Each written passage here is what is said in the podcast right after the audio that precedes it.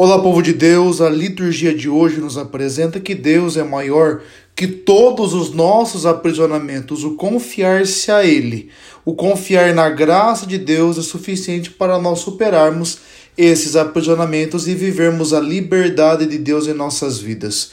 Somente acreditando em Jesus, que é a salvação de Deus, nós conseguiremos nos livrar plenamente desses aprisionamentos. Até porque Jesus é a salvação de Deus e acreditar em Jesus não é uma atividade meramente teórica, mas precisa ser vivenciada, concretizada em todas as instâncias de nossa vida.